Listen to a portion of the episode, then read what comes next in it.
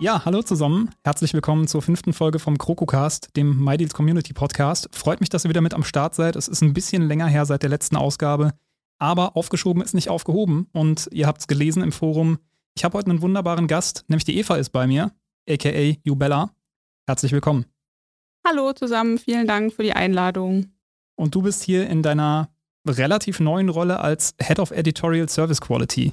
Genau, das ähm, ist meine Titelbezeichnung, aber da können wir gerne gleich noch genauer drüber sprechen, was das bedeutet und was ich vorher gemacht habe und überhaupt.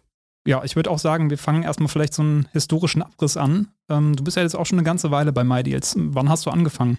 Ja, genau. Also vielleicht erstmal nochmal vielen Dank an Matthias. Der hat mich hier nominiert für die, ähm, für die Podcast-Folge und dem bin ich sehr gern nachgekommen mit Jan hier zusammen. Also nochmal danke dafür. Ja, also vielleicht von Anfang an, das macht wahrscheinlich am meisten Sinn. Also ich habe 2016 angefangen bei MyDeals zu arbeiten, habe vorher einige Jobs gehabt im, ja, im Start-up, in verschiedenen Start-ups und ähm, dann kam plötzlich die Stellenausschreibung von MyDeals und die war damals wie eine Art Persönlichkeitsbeschreibung. Da ging es nämlich darum, jemanden zu finden, der sich gut auskennt mit Schnäppchen für Familien, für Kinder.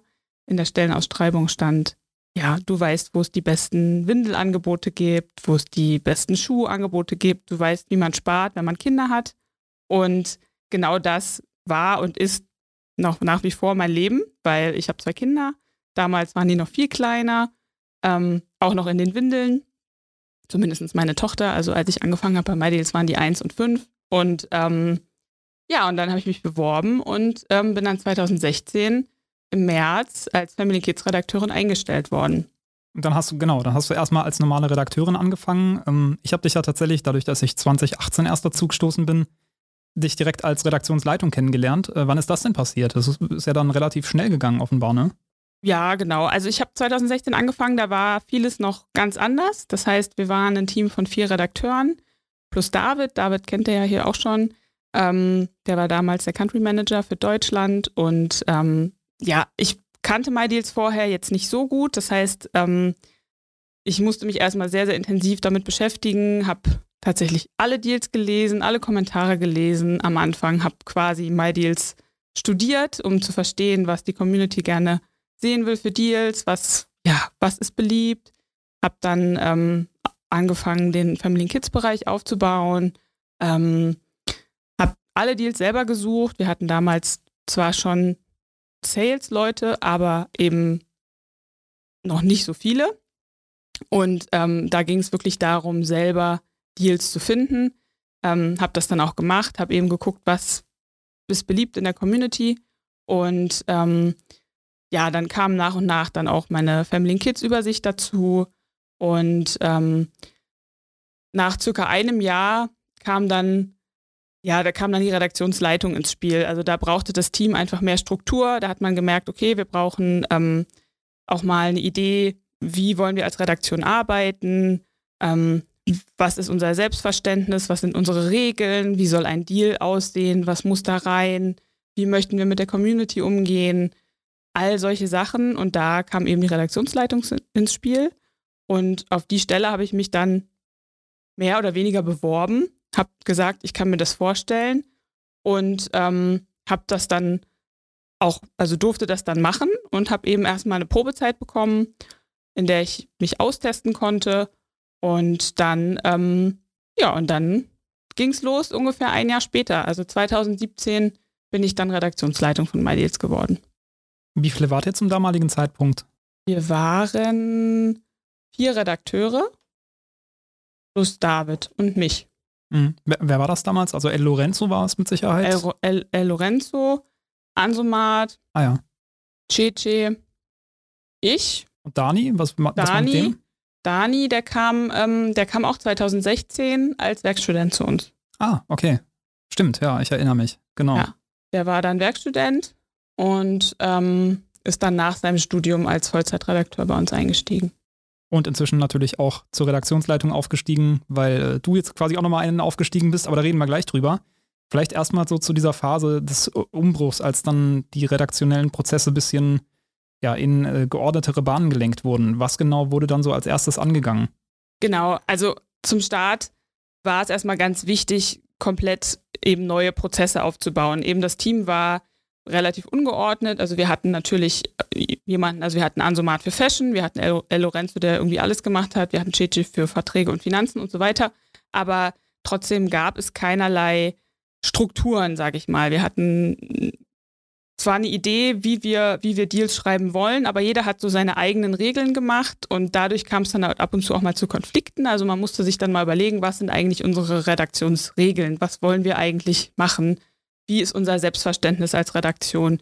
Und ähm, da ging es dann darum, einfach auch mal zu formulieren, wie schreibe ich denn einen perfekten Deal? Wie soll der aussehen? Was muss da alles rein und was gehört da eben nicht rein? Ebenso solche Fragen wie, wie wollen wir mit der Community umgehen? Wie möchten wir kommunizieren? Was ist unsere Außenwirkung? Ähm, und dann eben zusätzlich auch mal zu sagen, wir sprechen regelmäßig miteinander. Wie sprechen wir miteinander? Ähm, wir brauchen Regeln, Redezeit, weil es eben Menschen im Team gab, die die kompletten Meetings für sich vereinnahmt haben.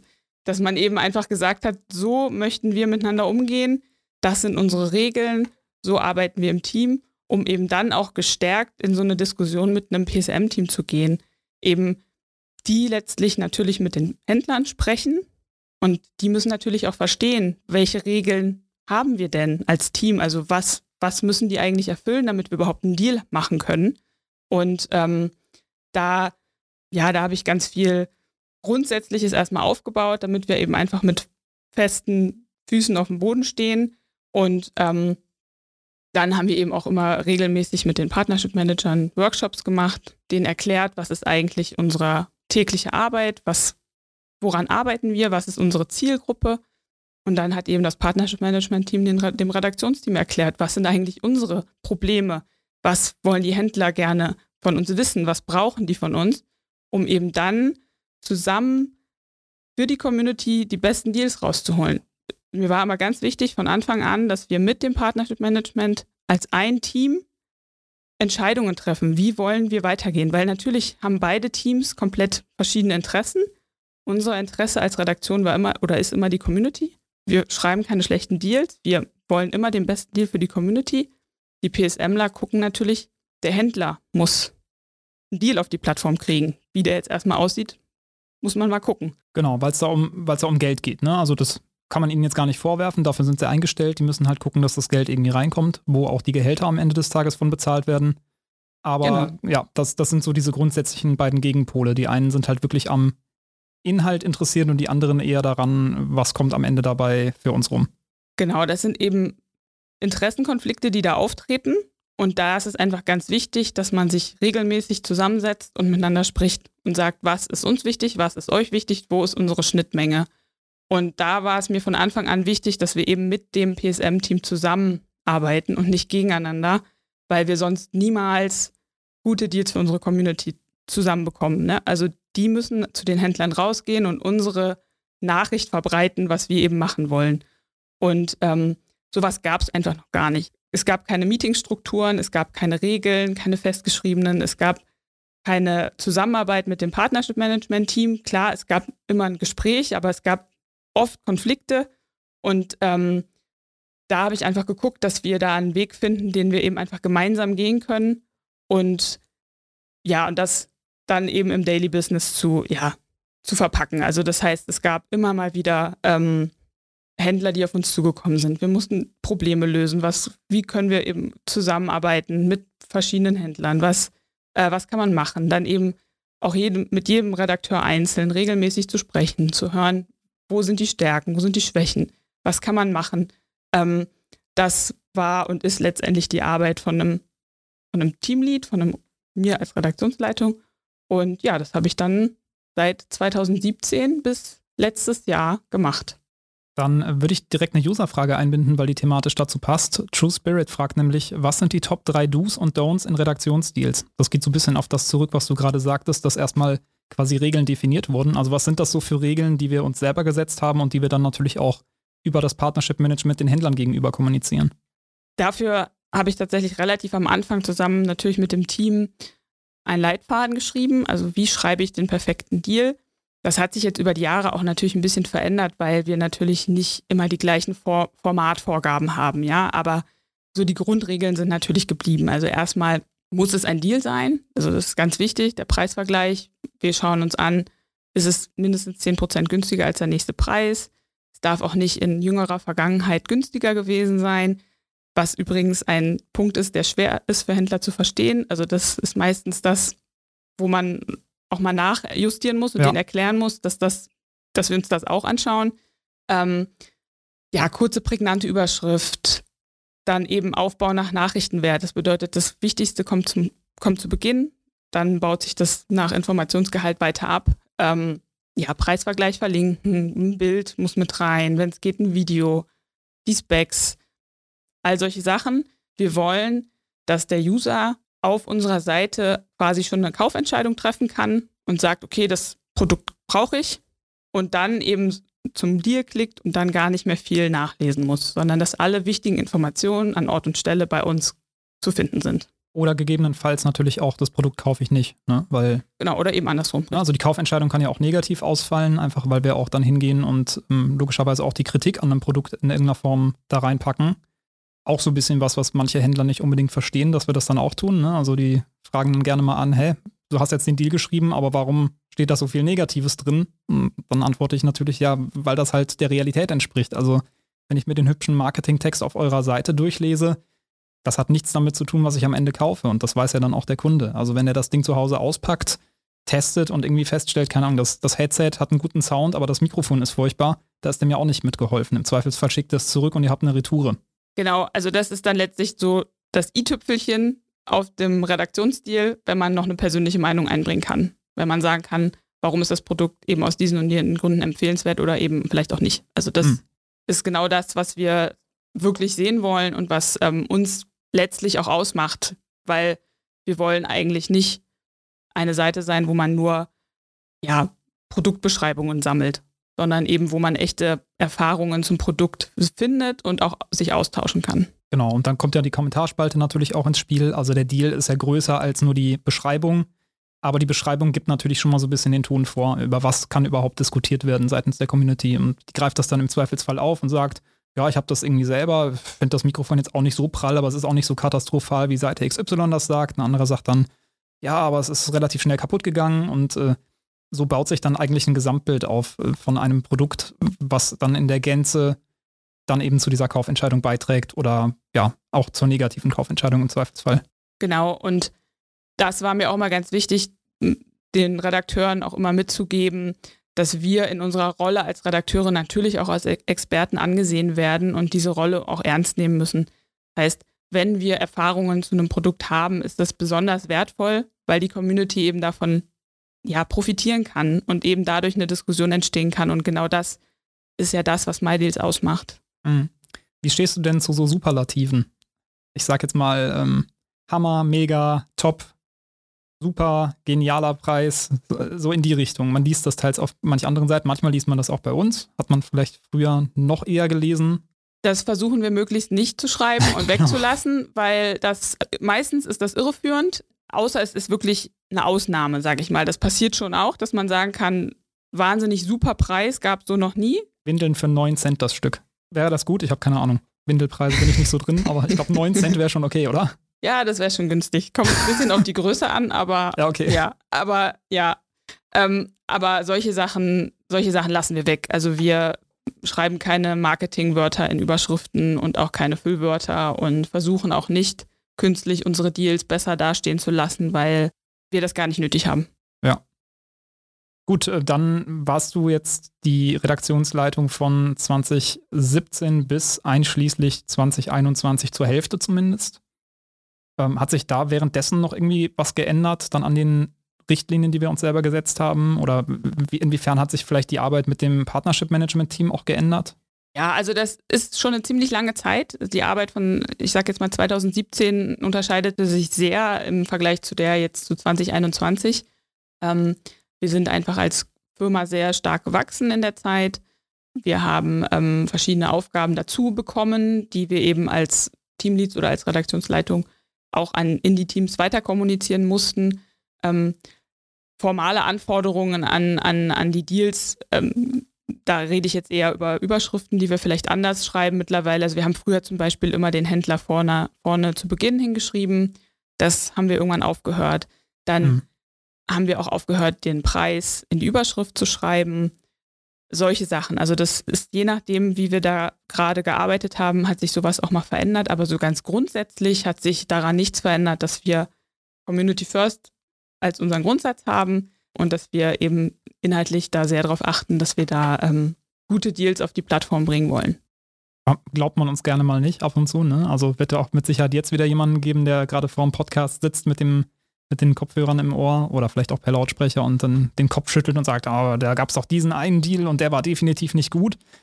Muss man dazu sagen, wir sind ja auch nicht unfehlbar. Also ähm, gerade wenn man relativ verschiedene Bereiche abdeckt, man kann nicht der Jack of all Spades sein. Also der, wie, wie heißt es auf Deutsch, der Hans Dampf in allen Gassen heißt es, glaube ich, so schön. Ja. Also man kann nicht überall der Experte sein. Und ähm, es kommt mit Sicherheit auch mal vor, dass äh, das Redaktionsteam auch mal Deals schreibt, die nur auf den ersten Blick ein Deal sind, der okay ist. Ich sage jetzt auch mal ganz ehrlich, auch nicht jeder Deal ist super gut. Ne? Auch von jedem Deal, den, auch nicht von jedem Deal, den ich persönlich schreibe, bin ich zu 100% überzeugt. Aber es muss halt immer so die Komponente sein, dass ich mir denke, okay, das ist für irgendjemanden relevant. Also es muss, das, das setze ich mir zumindest selber immer so, dass ich mir denke, okay, ist irgendjemand vielleicht in einer bestimmten Situation an diesem Produkt interessiert? Das kann natürlich auch äh, Kompromisse erfordern. Beispielsweise irgendein so Laptop, der halt einfach nicht gut verarbeitet ist und der ein schlechtes Display hat, aber der meinetwegen super günstig ist und der halt auch reicht, um irgendwie was zu schreiben, einfach nur. Ne? Da, da gibt es ja Leute, gerade in der Homeoffice-Zeit, als das anfing, da waren die auch ähm, wirklich stark nachgefragt und es war teils relativ schwierig, an was Vernünftiges zu ordentlichen Preisen ranzukommen. Und da denkt man sich, okay, dann poste ich den aus meiner Sicht etwas schrottigen Laptop, aber der Preis ist halt gut.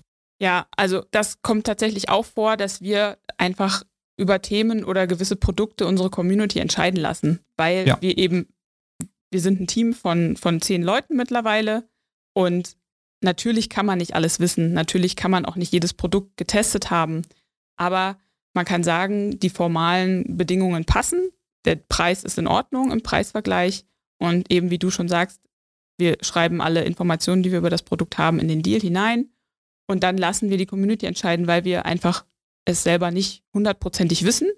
Und ganz oft kriegt man dann relativ schnell auch Feedback darüber, ob das jetzt eine gute Entscheidung war oder eben nicht. Aber wie gesagt, wir wissen auch nicht über jedes Produkt hundertprozentig Bescheid. Dann lass doch mal gerade auf dieses Feedback eingehen, weil ähm, finde, das ist auch so ein Bereich, der spielt auch in das hinein, was du gerade sagtest, wie wir mit der Community umgehen möchten. Wie geht denn teils die Community mit uns um? Das, die Frage kann man sich dann auch mal stellen. Und gerade wenn du so zurückguckst, hm, ich stelle jetzt mal die These in den Raum, das hat sich auch ein bisschen geändert, ähm, weil wenn ich zurückschaue, 2018 habe ich ja erst hier angefangen, du bist schon nochmal zwei Jahre länger dabei. Wie war denn so die erste, das erste Feedback der Core-Community, nenne ich die jetzt mal, also die Leute, die quasi schon seit den Anfangstagen, als das noch ein Blog war, dabei sind, als dann da plötzlich so eine Redaktion auftauchte und dann auch irgendwann dann eine Redaktionsleitung auftauchte und das Ganze halt so diesen Corporate-Anstrich bekam. Wie, wie, wie kam das dann so, wie war so die Stimmung in den entsprechenden Deals? Als ich 2016 angefangen habe, habe ich erstmal ohne Redaktionsabzeichen Deals eingestellt, um erstmal ein Gefühl dafür zu bekommen, wie das Ganze funktioniert. Das war nicht lange so. Das ist, da reden wir über eine Zeitspanne vielleicht von einer Woche. Und da ist das erste Feedback, was man bekommt von der Community, doch sehr dankbar, wenn man eben kontinuierlich auf der Suche ist nach guten Deals. Ähm, sobald man das Redaktionsbatch bekommt, wird der Ton rauer und es wird strenger. Ja. ähm, weil eben sehr genau geguckt wird, was wird jetzt hier eingestellt und was wird, wird, wird geteilt. Und natürlich war das 2016 oder auch dann 2017 noch anders als heute. Aber unsere Deals von der Redaktion sind eben schon sehr stark auf dem Prüfstand, was auch richtig so ist. Das soll auch so sein. Natürlich, wir, klar. Wir stellen uns natürlich da den Ansprüchen. Ähm, ich habe ja 2016 einen komplett neuen Bereich aufgebaut mit Family Kids. Die Deals gab es so in der Form noch nicht vorher. Und das war schwierig zu Beginn, weil man eben erstmal auch gucken muss, was interessiert eine Community überhaupt? Was ist jetzt überhaupt wichtig? Und ähm, so habe ich Stück für Stück, Deal für Deal gelernt, was, was möchte die Community gerne sehen. Und bin dann relativ schnell auf diese Wochenübersicht gekommen, habe ge hab gemerkt, okay, die Windelpreise sind pro Stück relevant. Das ist eher uninteressant, was das jetzt im Ganzen irgendwo kostet, sondern eben die Stückpreise sind wichtig, weil man da eben wirklich wahnsinnig viel Geld für ausgibt über die Jahre. Und so ist es einfach ganz wichtig, dass man auf die Community hört und sich dem anpasst, was gefragt ist und immer wieder sich auch selbst hinterfragt und überlegt, was ist jetzt hier der richtige Weg? Also wo können wir am meisten Geld sparen? Was, wie können wir das noch aufbereiten? Ähm, welches Produkt ist interessant? Und was ich so für mich persönlich mitgenommen habe in den letzten Jahren ist, was für mich selbst ein guter Deal ist, was ich selber gut finde, ist eigentlich meistens in der Community auch gut anerkannt. Wenn man das gut erklären kann, dann ähm, ist das meistens sehr beliebt. Gerade eben bei Kindersachen sind das eben auch antizyklische Käufe, dass man eben im Sommer eine Winterjacke kauft. Solche Sachen. Da kann man einfach wahnsinnig viel Geld sparen und da habe ich die Erfahrung gemacht, dass die Community das auch so sieht. Ja, das würde ich auf jeden Fall unterschreiben.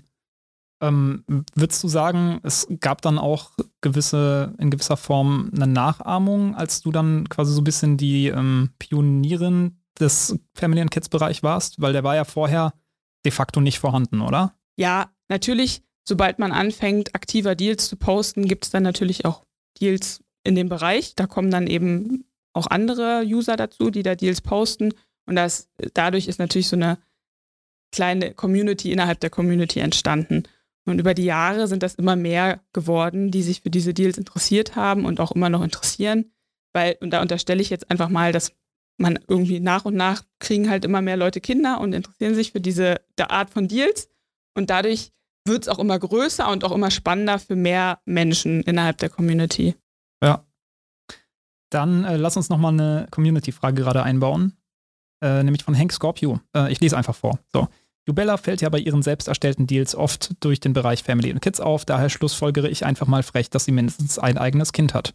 Haben wir gerade beantwortet, es sind sogar zwei. Daher meine persönliche Frage an Eva. Welches war dein privates, größtes Schnäppchen auf MyDeals für dein Kind slash deine Kinder? Ja, darüber habe ich ähm, im Vorfeld schon eine Weile nachgedacht. Sehr beliebt ist immer der 10 Euro Amazon-Gutscheinfehler. ich glaube, den kennen viele unter uns. Da habe ich wahnsinnig viel shoppen können. Tatsächlich Gesellschaftsspiele, weil anfangs war der Code nur für Spiele gültig, beziehungsweise er war wahrscheinlich immer schon gar nicht eingeschränkt, aber es war eben ein angedachter Gutschein für Spiele.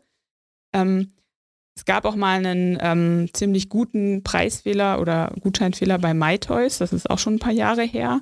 Da habe ich ähm, viele Wintersachen für meine Kinder gekauft.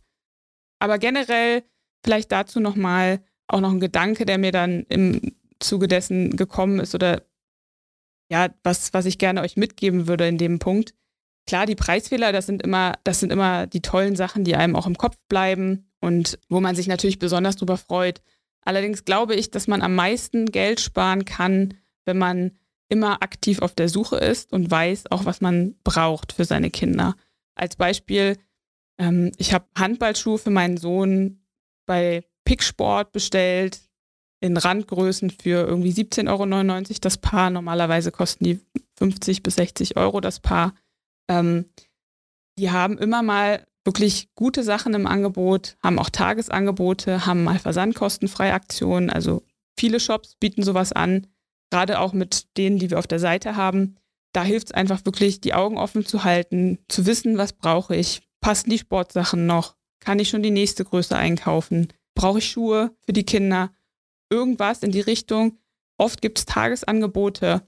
Wenn man da irgendwas braucht, immer auch mal checken, was kosten die Sportsachen für die Kinder und so spare ich eigentlich tatsächlich am meisten Geld, indem ich immer gucke, okay, ich bestelle jetzt das Tagesangebot, das sind Handballschuhe für meinen Sohn. Dann nehme ich gleich noch fünf Sport-T-Shirts mit, fünf Sporthosen mit, alles in der nächsten Größe, habe dann keine Versandkosten und habe wieder den Schrank voll und muss mich nicht kümmern.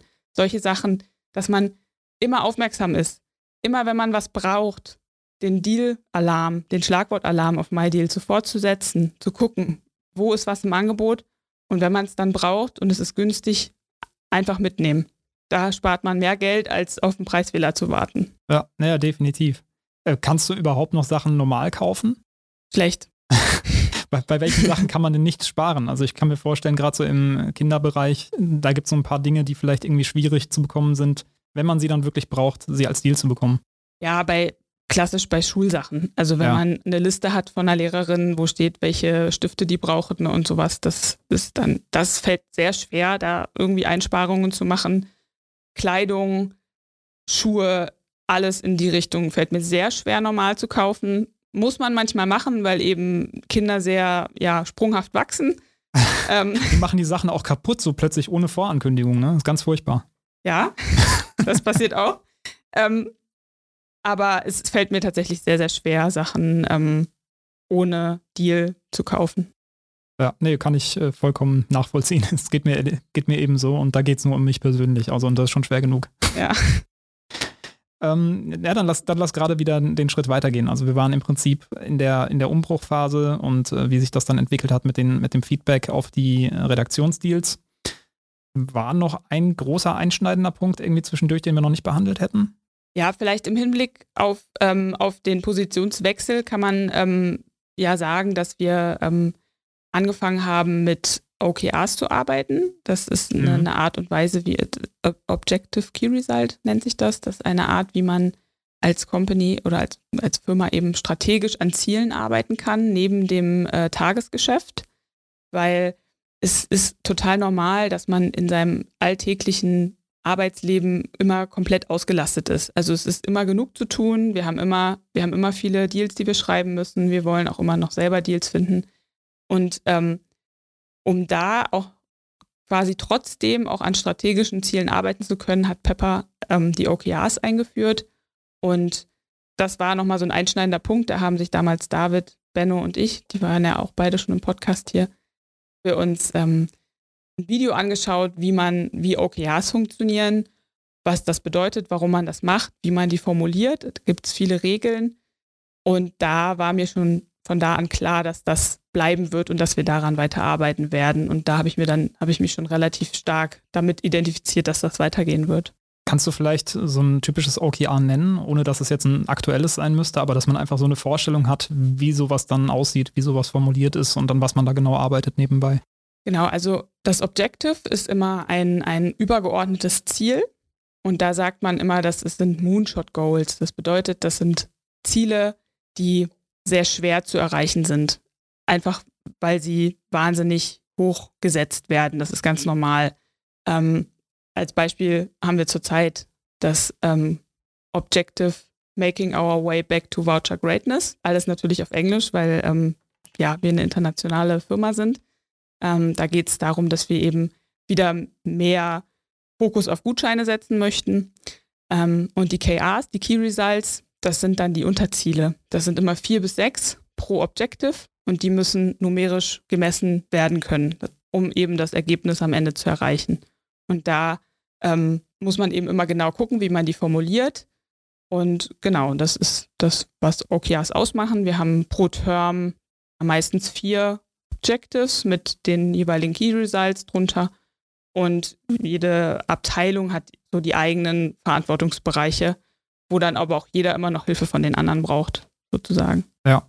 Um es gerade mal zu sagen, wie es dann konkret bei uns aussieht, beispielsweise, also so ein redaktionelles Key Result aus diesem über, übergeordneten O, was wir gerade erwähnt haben, wäre jetzt, dass wir ähm, verstärkt den Fokus setzen sollen auf Deals, die durch bereits auf unserer Seite vorhandene Gutscheine entstehen also das heißt, wir gehen irgendwie einmal am Tag hin und gucken, was ist denn so in den letzten 24 Stunden hinzugekommen an Gutscheinen. Muss auch gar nicht von uns gepostet worden sein, das kann von der Community gepostet worden sein, ist sogar eigentlich besser. Ne? Also wenn das nicht mein eigener Deal ist, aus dem ich noch was mache, sondern halt einfach ein Gutschein, den jemand geteilt hat, weil er den gut fand. Und dann gehe ich hin und gucke, ey, was ergeben sich denn eigentlich für konkrete Dealbeispiele mit diesem Gutschein? Und dann poste ich einfach, wenn ich was gefunden habe, einen Einzeldeal, sage im Zweifelsfall noch, ah, danke an Person XY, die diesen Gutschein geteilt hat, verlinkt es da drin und alle sind happy und äh, ich kann am Ende dann quasi ein Häkchen eintragen an der Stelle und dann wird es einmal plus eins hochgezählt. Du sagtest gerade, es wird, es muss quantifizierbar sein. Ähm, und am Ende des Terms guckt man dann, wie viele hat man geschafft und entspricht das quasi den Zielen, die man sich vorher gesetzt hat. Genau. Ja. Ähm, das, das ist jetzt, das war aber schon quasi bevor du die neue Stelle angetreten hast, war das mit den OKRs schon, ne? Genau, da, das machen wir schon länger. Noch nicht erst seit letztem Jahr, sondern schon ähm, anderthalb Jahre zuvor ist natürlich was, woran man sich gewöhnen muss. Das dauert einfach ein bisschen länger, aber genau, das war nochmal so ein einschneidender ähm, Schritt auf jeden Fall in dem täglichen, was eben abzuarbeiten ist. Gut, dann lass jetzt nochmal den Bogen ziehen zu dem Head of Editorial Service Quality. Da hat sich so manch einer in den Kommentaren da irgendwie sehr drüber empört. Äh, etwas getriggert durch die Anglizismen, vielleicht auch dadurch getriggert, dass äh, alles jetzt irgendwie Head of irgendwas heißt, keine Ahnung, also was die Leute, was den Leuten da durch den Kopf geht. Dann lass vielleicht erstmal klarstellen, oder eigentlich hast du es schon so ein bisschen klargestellt, warum ist das dann Head of Pipapo immer? Also darüber habe ich auch ähm, nachgedacht, natürlich im Vorfeld. Ähm, letztlich ist es einfach, also wir sind ja als Pepper eine internationale Firma. Das heißt, genau. wir sind in vielen Ländern aktiv. Ähm, und da geht es einfach darum, gewisse Titel zu benennen, damit man weiß, was derjenige macht und wofür er verantwortlich ist und wofür man denjenigen ansprechen kann. Das ist schon mal das eine. Ähm, wurde dann überlegt, letztes Jahr, als wir die Umstrukturierung gemacht haben, wir brauchen einfach Menschen, die sich strategisch um die OKRs in den verschiedenen Ländern kümmern. Das gab es vorher einfach noch nicht. Das ist ein Hinweis in den Kommentaren gewesen, dass es ja Quatsch ist, so einen Titel zu erfinden, weil das einfach Leute machen könnten, die sich vorher darum gekümmert haben. Aber es gibt einfach niemanden, der sich vorher um diese Themen in der Art und Weise gekümmert hat. Genau, das würde ja bedeuten im Gegenzug, dass, äh, dass wir vorher einfach zu viel Freizeit gehabt hätten und ähm, weiß ich nicht, die vielleicht bestenfalls damit verbracht haben, den ganzen Tag Deals zu suchen und äh, man das dann halt irgendwie hätte, etwas hätte runterfahren können, um sich dann um OKRs zu kümmern. Aber so sieht es ja nicht aus in der Realität. Genau, in der Realität ist es eben so, dass man komplett ausgelastet ist mit seinen täglichen Aufgaben und ich als Redaktionsleitung für MyDeals eben auch einfach zu 100 Prozent auf MyDeals konzentriert war und ja. eben keine Möglichkeit hatte, mich auf andere Themen zu konzentrieren. Ich hatte schon in meiner Zeit als Redaktionsleitung von MyDeals regelmäßige Treffen mit den Redaktionsleitungen aus Frankreich und aus England. Wir haben uns wöchentlich ausgetauscht. Das war schon sehr hilfreich, um einfach andere Perspektiven kennenzulernen. Wie gehen die mit Problemen um? Wie sprechen die mit Händlern und so weiter? Das ist, das, das hat schon stattgefunden. Allerdings war mein, mein Ziel und mein, mein, meine Perspektive immer Deutschland, weil ich eben nun mal dieses Team geleitet habe.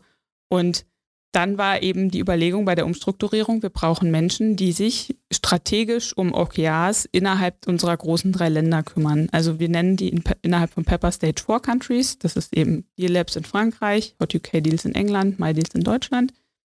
Und das sind eben die größten Communities, die wir haben.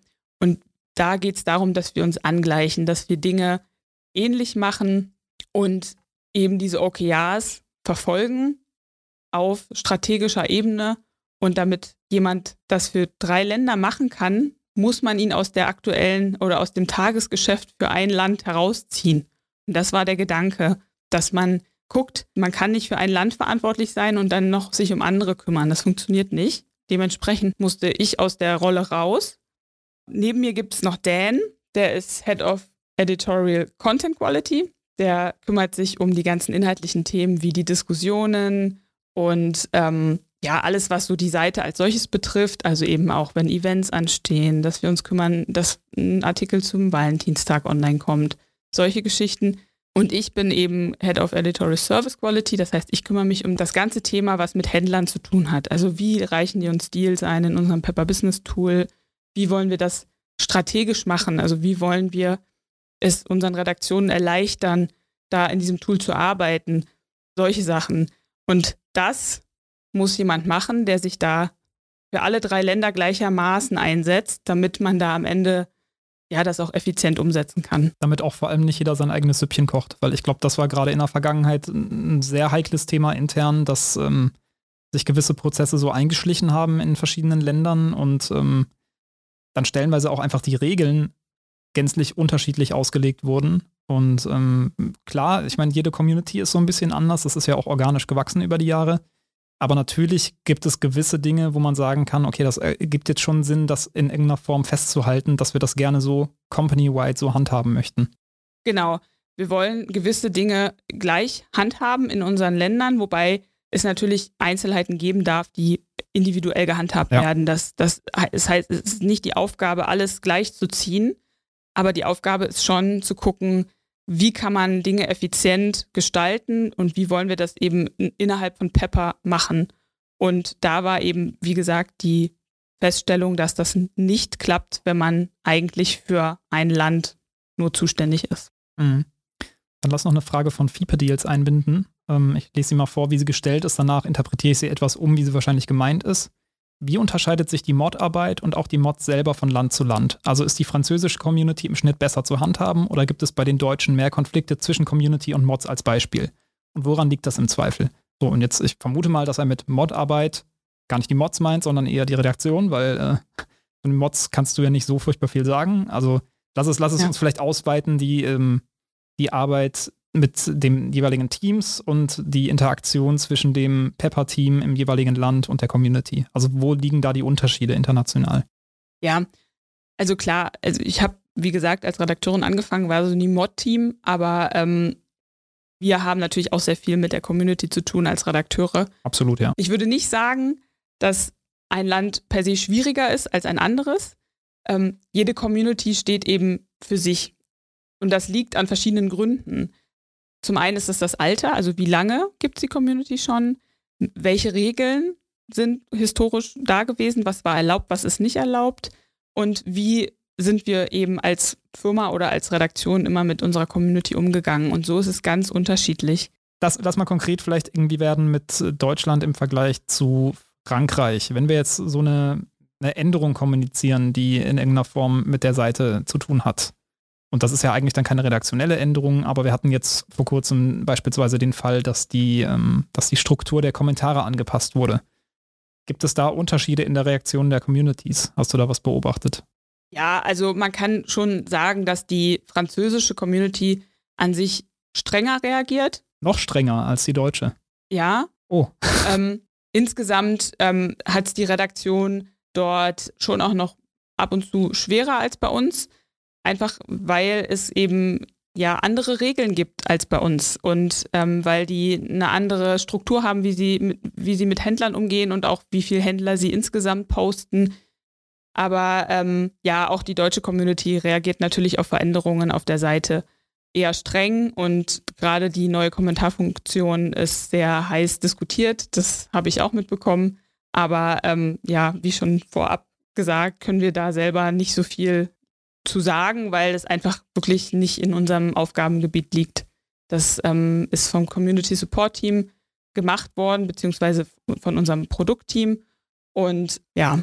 Müssten wir tatsächlich jemanden vom Product Team mal einladen, ähm, der diese Änderungen zu verantworten hat und ihn mal fragen, was er sich denn dabei gedacht hat, ohne das jetzt als Wertung darstellen zu wollen. Einfach ja. mal tatsächlich die Frage stellen, was sind eigentlich die Hintergründe? Genau. Machen wir doch einfach mit der nächsten Frage direkt weiter, die ähm, ein bisschen in eine andere Richtung geht jetzt, aber ich möchte ganz gerne einfach noch ein paar Fragen einbinden. Dreistein fragt nämlich beispielsweise: Hey Eva, wie ordnest du das Feedback der Community zu Redaktionsdeals bei Shops ein, die primär von eben der Redaktion beworben werden? Als Beispiel würde ich hier Songmics anführen. Nicht nur ich kritisiere, dass die User ja dort auch gar nichts wirklich Attraktives teilen können, da MyDeals personalisierte Codes zugeschickt bekommt. Ja, das ist immer wieder Thema und ähm, gerade diesen Händler behandeln wir sehr oft in unseren Redaktionsmeetings, das kann man ja mal sagen, ähm, weil wir uns eben immer überlegen, was können wir da machen, dass der eben in der Community besser ankommt. Weil vielleicht nochmal zum Hintergrund, wir arbeiten natürlich nur mit Händlern zusammen, die vertrauenswürdig sind und wo wir finden, dass gute Deals dabei zustande kommen. Und das ist eben bei Songmikes der Fall. Da werden schon sehr gute Deals angeboten, die Preise sind gut, das, die Qualität ist auch gut. Klar, der Nachteil ist daran, dass die Community nicht die Chance hat, die Deals selber zu finden, weil eben individuelle Gutscheincodes zur Verfügung gestellt werden. Das ist dann so ein Fall, da sprechen wir drüber im Redaktionsmeeting, das ist uns total bewusst. Da sprechen wir dann mit unserem Partnership Management drüber und geben dieses Feedback weiter, damit der Händler damit auch arbeiten kann, damit man vielleicht irgendwie die Chance hat, dass man eben allgemeine Gutscheincodes zur Verfügung gestellt bekommt oder in irgendeiner Art und Weise, dass es auch für die Community interessant wird, auch mal auf der Seite selber nach Deals zu stöbern, weil uns das natürlich auch auffällt und das ist uns auch wichtig, dass das so ist. Aber jetzt komplett aufhören, die Deals zu posten, würde für uns auch wiederum keinen Sinn machen, weil die Preise sind gut. Wenn man sich die Deal-Historie anschaut auf MyDeals, die haben schon sehr gute Preise. Ja, Und ich glaube, das ist auch eine Ausnahme, ne? Also, dass man wirklich solche Händler hat, die komplett exklusive Gutscheincodes zur Verfügung stellen. Das machen die vielleicht, wenn sie neu sind. Hm, probieren sie das mal aus, einfach um so ein bisschen den Fuß in die Tür zu kriegen. Und dann relativ schnell machen die das aber eigentlich von sich selbst aus, dass sie dann auch irgendwie die Codes zumindest mal auf der Webseite einbinden, weil ähm, die natürlich auch merken, okay, wenn wir das machen, dann müssen wir das gar nicht in die Redaktion geben. Dann haben die User das vielleicht schon auf dem Schirm und dann wird das auch von den Usern gepostet. Ist ja für die letztlich eigentlich die schlauere Variante. Und also ich würde mal jetzt behaupten, auf einen Song, Mike, kommen zehn Shops, die das eben genauso machen, wie ich das gerade beschrieben habe. Also da haben wir dann irgendwie einen Sportspar oder ähm, den quasi Klon davon Picksport oder ein äh, My Pop-Up Club. Haha, jetzt alle nochmal lachen wegen des Namens. Aber das sind ja so Shops, die wurden auch ursprünglich von der Redaktion gepostet, weil die einfach neue Player am Markt waren und die wahrscheinlich keiner auf dem Schirm hatte. Nicht bei Idealo gelistet und solche Sachen, ne? Ähm, und die werden aber inzwischen auch wirklich fleißig auch von der Community geteilt. Genau. Somit sind ja auch Shops mit uns gewachsen. Ist ja auch ganz oft so, dass eben unbekannte Shops durch MyDeals eben wachsen und an Bekanntheit dazugewinnen. Und das ist ja auch das, was wir gerne machen mit Händlern zusammen. Ja. Dann fragt Onkel Schnappo eine interessante Frage. Welche Art von Tools werden Redakteuren bei der täglichen Arbeit an die Hand gegeben, um immer wieder starke Deals zu finden? Muss ja nicht die Büchse der Pandora geöffnet werden, aber welche Art von Hilfsmitteln werden eingesetzt, außer die menschliche Spürnase und klassisches Stöbern auf Idealo und Co. Du hast es gerade schon gesagt und wir haben es eigentlich auch in vergangenen Podcasts mal erwähnt und das ist kein Geheimnis. Also wir haben das Pepper Business Tool, nennt sich das. Das ist im Prinzip unser, ja, ich nenne es immer ganz gerne nach außen hin Mailfach. Also es ist keine E-Mail, aber es funktioniert im Prinzip so ein bisschen ähnlich, wo die Händler uns halt ihre Angebote einreichen können und wir aus der Redaktion gehen hin und bewerten die und du hast jetzt gerade gesagt, du bist auch dafür verantwortlich, dass das quasi alles so, ja, äh, dass das effizient abläuft, dass wir da nicht überflutet werden oder zu wenig bekommen. Ne? Also, dass es alles so ein bisschen in der Waage gehalten wird. Und äh, das ist ja eigentlich so unser Hauptaufgabenfeld, würde ich jetzt mal sagen, wo man sich den Großteil des Tages normalerweise mit beschäftigt, weil eigentlich da immer irgendwas anfällt. Pepper Business ist tatsächlich mittlerweile hat einen sehr großen Anteil in, in, unserem täglichen Arbeitsleben eingenommen. Deswegen kümmere ich mich natürlich auch darum, das effizient, so effizient wie möglich zu gestalten in allen Redaktionen. Aber vielleicht nochmal noch ein Satz dazu, wie wir selber Deals finden. Ähm, das ist nämlich gar nicht so einfach. Es gibt kein Zaubertool, was irgendwelche Deals ausspuckt und wir nur abschreiben müssen. Ähm, eigentlich machen wir das so, dass wenn jemand bei uns anfängt als Redakteur, dass wir erstmal schauen, dass derjenige in der Lage ist, selber Deals zu finden. Das heißt, wir lassen neue Redakteure schon erstmal in der Anfangszeit selber Deals finden, gucken, was kommt bei der Community an, was kommt nicht an, lassen das auch wirklich mal zu, weil so kann man am besten einfach ein Gefühl für die Community bekommen. Und wie gesagt, es gibt keine Zauberkugel, man kann, das, man kann den Weg nicht abkürzen. Ähm, klar, es gibt Idealo Idealo-Schnäppchen, wenn man bei Amazon Deals sucht, kann man Keeper benutzen. Aber letztendlich führt kein Weg daran vorbei, sich die Seiten anzuschauen, die Sales durchzuklicken, zu gucken, wo gibt es einen Newsletter-Gutschein, wann kommt irgendein Sale online. Das ist genau das, wie wir auch früher noch gearbeitet haben. Früher gab es Pepper Business nämlich noch nicht. Und ja, da muss man einfach wirklich Shops durchstöbern und gucken, wo ist was im Angebot. Ja, vermute mal, dass Onkel Schnappo sich das so vorgestellt hat, dass wir in irgendeiner Form ähm, programmiertechnische Unterstützung kriegen, also dass wir vielleicht dann irgendwelche Tools haben, die uns was rausfiltern. Nada, absolut gar nichts. Also wir kriegen genau null Unterstützung aus der Richtung. Das heißt, wenn wir da irgendwie was haben wollen in die Richtung, müssen wir das uns, uns im Zweifelsfall selber bauen, irgendwie über Excel-Listen oder sonst was. Also da ist leider nichts vorhanden. Aber ähm, genau, im, im Prinzip sind wir da auf dem selben Level wie auch der normale User, was das angeht, was, was Deals finden angeht. Also das, das Finden der Deals unterscheidet sich tatsächlich gar nicht. Einziger Vorteil, den wir natürlich haben, wenn es ums Deal erstellen geht, wir können Deals vorplanen. Das ist halt ein kleines Privileg, was wir auf der Seite genießen, dass wir noch so ein kleines Häkchen unten haben, wo wir einstellen können, wann der Deal live gehen soll.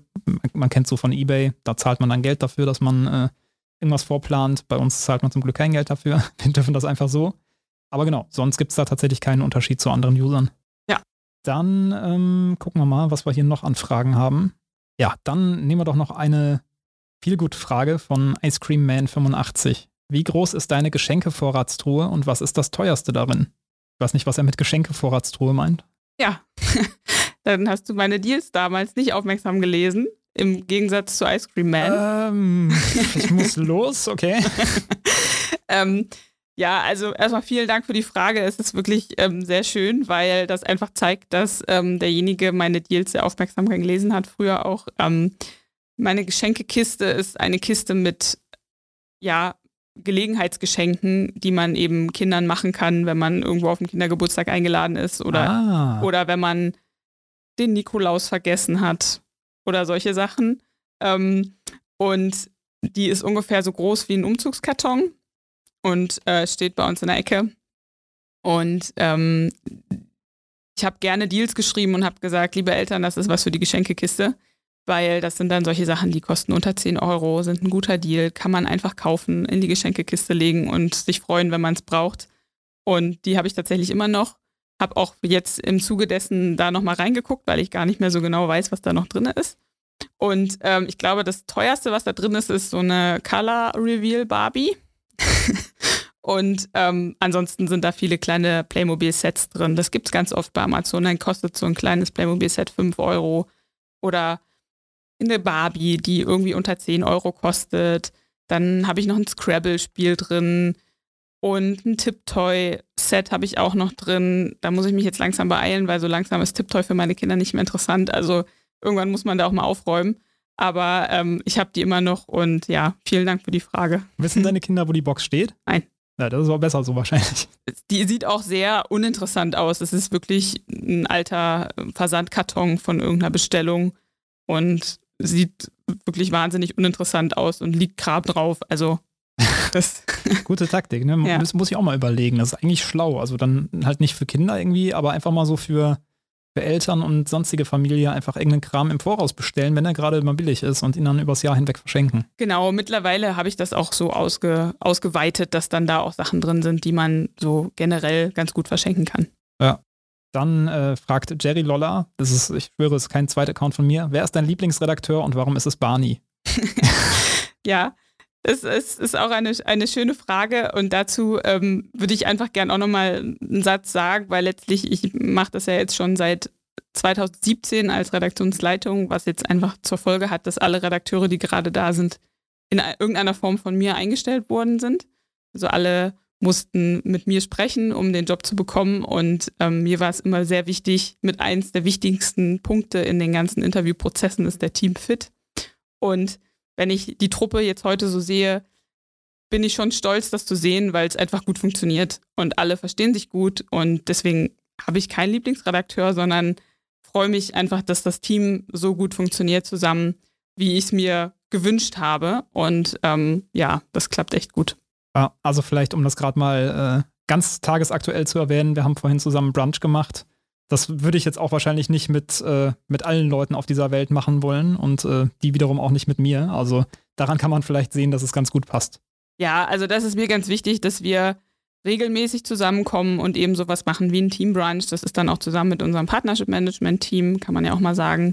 Ähm, ansonsten aber auch, dass wir ja Team-Events machen und eben auch Zeit neben der Arbeit miteinander verbringen einfach damit die Stimmung im Team gut ist und es einfach mehr Spaß macht, zusammenzuarbeiten. Wir verbringen ja alle viel Zeit bei der Arbeit. Ja, ja, so ist es jetzt mittlerweile auch wieder ein bisschen im Büro. Das ähm, kommt ja auch wieder hinzu und es macht ja dann auch Spaß, wenn man sich so lange nicht gesehen hat über eine Zeit und äh, dann im Büro wieder miteinander, ja, auch Angesicht zu Angesicht kommunizieren kann. Das, äh, genau, da spielt das dann auch eine große Rolle, ob man sich überhaupt leiden kann. Besser ja. ist es immer. Ähm, Banana Cognac möchte wissen, welche Tätigkeiten und oder Bereiche machen dir besonders Spaß und warum? Und welche weniger und Beispiele? Ja, also besonders Spaß macht mir alles, was mit dem Team zu tun hat. Also alle, oh. ja, äh, tatsächlich mag ich gerne zusammenzuarbeiten mit meinen Teams, mit meinen, ähm, mit meinen Kollegen. Ich mag es auch sehr gerne zu organisieren. Also ich mache das total gerne. Ich mag auch Prozesse neu aufzusetzen und mir zu überlegen, welche Schritte machen Sinn, das auch zu kommunizieren. Gerade jetzt dieser ganze Pepper Business Scoring Prozess, den habe ich ja von Anfang an begleitet und ähm, das macht mir sehr viel Spaß, das zu kommunizieren, das dann auch durchzuziehen und zu machen. Ähm, das finde ich sehr spannend. Also was mir mittlerweile auch sehr viel Spaß macht, ist wirklich das Hiring, also das Menschen einstellen, weil dadurch, dass einfach dadurch, dass man Sachen über Jahre lang macht, ähm, entwickelt sich einfach so eine Art Bauchgefühl. Also ich weiß relativ schnell, ob jemand zu uns passt oder nicht und muss mich darauf gar nicht mehr besonders viel vorbereiten. Und ähm, das ist eben was, was mir sehr leicht fällt und äh, das ist mir auch immer ganz wichtig, dass man guckt, welche Aufgaben fallen einem selber leicht und was ist irgendwie, was kann man gut machen. Das ist auch mir in den Tipps wichtig, dass wir darauf achten, dass wir gucken, dass man seine Stärken ausleben kann und dass eben jeder das eher macht, was einem eben mehr Freude bereitet, was leicht für einen ist. Ähm, und im Gegenteil, bei mir schwerer fällt mir die Arbeit mit, ähm, ja, mit, mit, unseren, mit unserem Zahlentool, sage ich jetzt mal. Ähm, ich kann da leider keine Dashboards bauen. Ich habe das mal versucht vor ein paar Jahren. Wir hatten mal die Chance, das zu lernen. Ich habe das versucht, das fällt mir wahnsinnig schwer und ich habe dann gemerkt, okay, meine Zeit verwende ich lieber für andere Sachen und lasse andere Leute die Dashboards bauen. Mittlerweile habe ich natürlich meine, meine Dashboards, die ich regelmäßig besuche, wo ich weiß, da kriege ich die Zahlen, die ich brauche. Das ist alles jetzt kein Problem mehr. Aber dass ich mir jetzt überlege, okay, ich brauche jetzt aus Pepper Business diese Ebene mit im Vergleich mit der anderen Ebene und baue mir da ein Dashboard, das ist leider nicht mein Fall. Ja. Als Hintergrund vielleicht für diejenigen, die da so ein bisschen in, aus dieser Ecke ebenfalls kommen, äh, wir arbeiten mit Metabase. Also vielleicht habt ihr selbst so eure Erfahrungen gemacht mit Metabase und dass das relativ kompliziert ist, da sowas zusammenzustellen. Ich stehe damit auch so ein bisschen auf Kriegsfuß. Also ich habe noch nie versucht, was selber zu bauen, aber selbst schon den vorhandenen Dashboards die Informationen zu entlocken, die man eigentlich so haben möchte, das äh, fordert auch teils schon Nerven. Also ich äh, kann das vollkommen nachvollziehen, dass ja. du da auch nicht so unbedingt Lust drauf hast. Ja. Dann äh, eine anschließende Frage ebenfalls von Banana Cognac. Was ist dein Lieblingskrokus-Smiley? Ähm, ich glaube, ich entscheide mich dafür das mit den Herzchen in den Augen. Wann würdest du das einsetzen?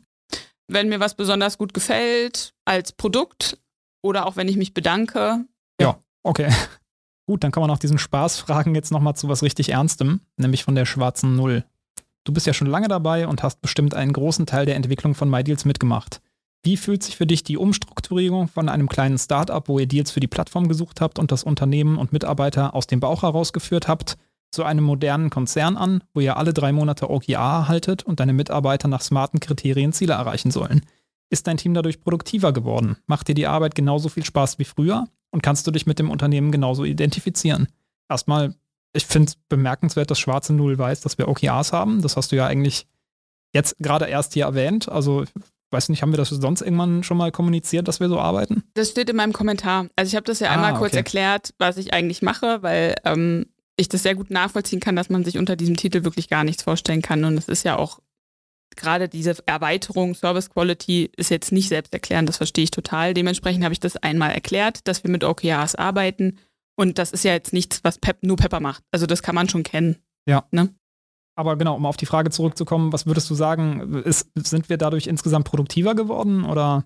Ja, also wir sind auf jeden Fall produktiver geworden, weil wir es eben schaffen, durch Clustering des Arbeitstages auch an strategischen Aufgaben überhaupt zu arbeiten. Weil wenn man das nicht tut, wenn man das einfach weiterlaufen lässt, das Daily Business, dann schafft man eben keine strategische Arbeit nebenbei, weil man natürlich einfach immer viel zu tun hat. Ähm, grundsätzlich finde ich die Frage aber insgesamt auch total spannend, weil es natürlich genauso ist. Also 2016 habe ich angefangen, ähm, meine Aufgabe war es, wirklich selber Deals zu suchen und hätte ich die nicht gefunden, dann hätte ich meinen Job verloren. Das ist ganz klar. Und ähm, da ging es eben wirklich darum, Deals zu finden, mit der Community ja zusammen eben einen neuen Bereich aufzubauen. Und wenn man das mit dem heutigen MyDeals vergleicht, ist das sehr anders geworden. Ähm, und über die Frage habe ich auch nochmal nachgedacht, was das so mit mir gemacht hat. Aber ich glaube, alle oder wir alle hatten in, als wir Kinder waren, noch kein Internet zur Verfügung, sage ich jetzt mal. Und als, oh ja. als das Internet kam, sah es auch noch ganz anders aus, als es heute aussieht. Mhm. Und 2007 wurde MyDeals gegründet und da sah es auch noch ganz anders aus. Also ich glaube, wir wachsen alle mit dem Wissen, dass es sich ständig verändert. Ständig verändert sich alles. Und genauso ist es bei uns auch. Wir müssen uns ständig verändern, sonst gibt es uns irgendwann so nicht mehr. Und ehrlich gesagt habe ich da sehr, sehr großes Vertrauen in, in, in Fabi, in unseren CEO, die Entscheidungen, die er trifft.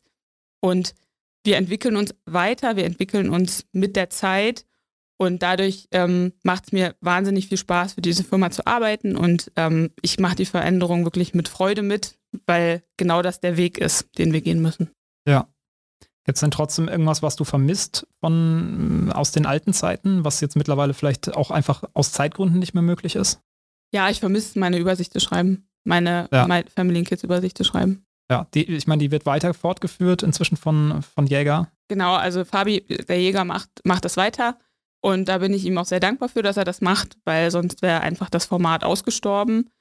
Das hat mir immer sehr viel Spaß gemacht, aber es hat natürlich auch wahnsinnig viel Zeit gekostet. Also ich schätze mal, ich habe 10 bis 15 Stunden pro Übersicht gebraucht und die habe ich einfach nicht mehr. Mhm. Und das ist was, das würde ich gerne nochmal haben, die Zeit.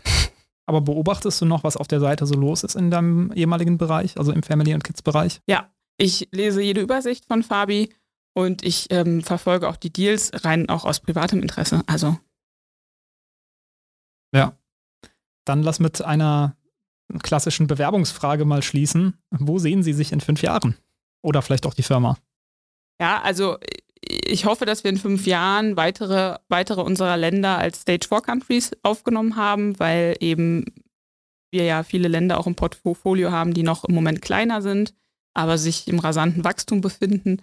Das heißt, ich hoffe, wir haben weitere Länder in den Stage 4 Country Status aufgenommen und treiben die weiter voran. Das würde ich mir sehr wünschen, weil ich das auch sehr spannend finde, da nochmal weitere Perspektiven einzunehmen und zu schauen, wie es da weitergeht. Auch eben, wir suchen gerade neue Country Manager Stellen, also dass wir dann noch weiter expandieren in weitere Länder. Das ähm, finde ich auch sehr spannend und da ähm, hoffe ich, dass wir da in fünf Jahren schon sehr viele Schritte weiter sind. Und ja, ansonsten sind wir in fünf Jahren weiterhin auf Schnäppchensuche, sind wir in fünf Jahren weiterhin auf MyDeals unterwegs und sparen Geld. Das würde ich so unterschreiben. Eva, ich danke dir vielmals, dass du hier warst und dich den Fragen gestellt hast und ein bisschen Einblicke geliefert hast in deinen Prozess hier bei MyDeals. Und ich danke euch für eure Fragen und würde mich auch freuen, wenn ihr das nächste Mal wieder dabei seid. Ich poste dann, sobald ich weiß, wer zu Gast sein wird, das natürlich wieder ins Forum und ihr dürft dann wieder eure Fragen stellen. Und ja, wie gesagt, hoffentlich sehen wir uns dann oder hören uns dann bald bei der sechsten Folge wieder. Bis dann und auf Wiederhören.